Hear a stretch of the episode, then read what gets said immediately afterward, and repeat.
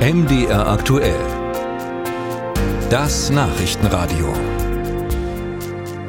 In Hollywood streiken die Schauspielerinnen und Schauspieler. Sie fordern höhere Gagen und Regelungen zum Umgang mit künstlicher Intelligenz. Wenn wir jetzt nicht aufstehen, werden wir alle in Gefahr sein, durch Maschinen ersetzt zu werden. So lautet die Befürchtung, wie wir heute aus den USA gehört haben. Und damit hängt die Frage zusammen, wie weit die Studios gehen dürfen, wenn sie zum Beispiel die Stimme oder das Gesicht eines echten Schauspielers in einigen Filmszenen nutzen, ohne ihn dafür extra zu bezahlen. Wie blickt man in Deutschland darauf? Darüber habe ich mit dem Schauspieler Hans-Werner Meyer gesprochen. Er ist Vorstandsmitglied im Bundesverband Schauspiel.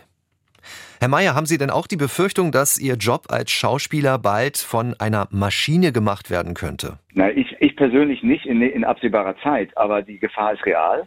Und äh, KI entwickelt sich so rasant, dass es absolut notwendig ist, äh, jetzt an Regulierungen zu denken und zu versuchen, ein Regelwerk zu schaffen. Weil ähm, KI schadet ja, also hat viel Nutzen, keine Frage, aber es schadet uns gleich doppelt, also uns Kreativen. Es enteignet uns, dadurch, dass es äh, von unseren Werken lernt, also unsere Stimmen benutzt, Romane ähm, verwurstet in, der, äh, in, in sich selbst, also in der KI ähm, alles, es, es lernt von urheberrechtlich geschütztem Material, das nicht, wird nicht vergütet.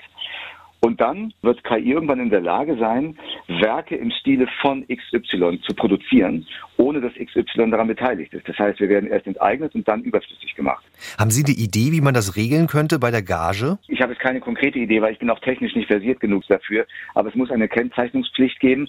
Es muss geregelt werden, wie weiß ich nicht, aber dass, wenn KI von Werken lernt, die urheberrechtlich geschützt sind oder Leistungsschutzrecht genießen, dass das dann vergütet wird, und zwar sehr hoch vergütet wird. Wir schauen jetzt nochmal auf eine konkrete Forderung. Die US-Schauspieler wollen nicht nur höhere Löhne, sondern sie wollen auch einen Bonus, wenn eine Serie, ein Film bei einem Streamingdienst, also bei Netflix oder bei Amazon gut läuft. Können Sie so mhm. eine Forderung nachvollziehen? Ja, selbstverständlich. Das ist in Deutschland auch ähm, vom Gesetz her so vorgesehen. Es gibt den Urheberrechtsparagraphen, der sieht vor, dass es eine angemessene Vergütung geben muss. Und wenn ein Werk ähm, überproportional erfolgreich ist, dann muss es eine Nachvergütung geben.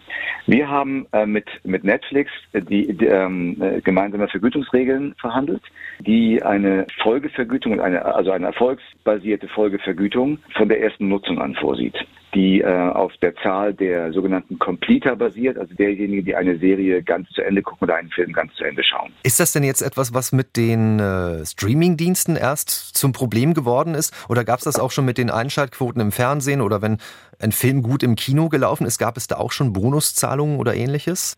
Ja, also Bonuszahlung ist, ist, das, ist der falsche Begriff. Es sind Folgevergütungen, weil die Vergütung eben angemessen sein muss. Also dem, dem, dem Erfolg und dem, dem Verdienst eines Werks angemessen sein muss. Ähm, ja, das hat es, das gibt es. Es gibt, ähm, wir haben ähm, gemeinsame Vergütungsregeln und Tarifverträge mit der Produzentenallianz verhandelt. Das betrifft den Kinobereich. Da gibt es auch eine erfolgsbasierte Folgevergütung. Die ist aber nicht stufenlos, sondern wenn man eine bestimmte Schwelle erreicht hat, gibt es ab dem Moment eine Folgevergütung. Im Fernsehen gab es früher immer Wiederholungshonorare. Das ist, ja, wenn Sie so wollen, auch erfolgsbasiert. Je öfter etwas wiederholt wird, desto öfter gibt es ein, ein Wiederholungshonorar. Inzwischen ist es auch bei den öffentlich-rechtlichen Sendern eben die Ausnahme, dass es überhaupt gezahlt wird.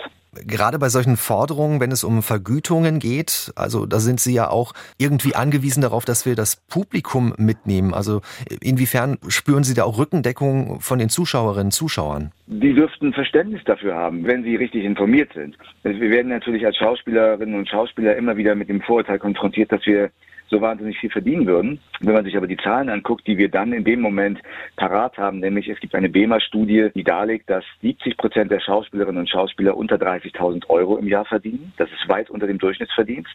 Und 60 Prozent sogar unter 20.000.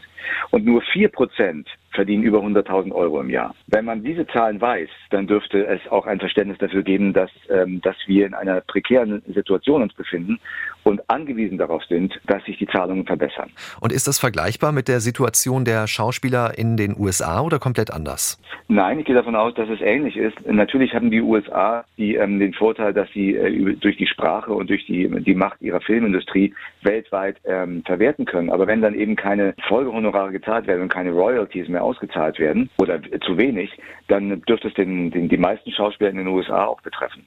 Der Schauspieler Hans-Werner Mayer im Gespräch bei MDR aktuell. Er ist auch Vorstandsmitglied im Bundesverband Schauspiel.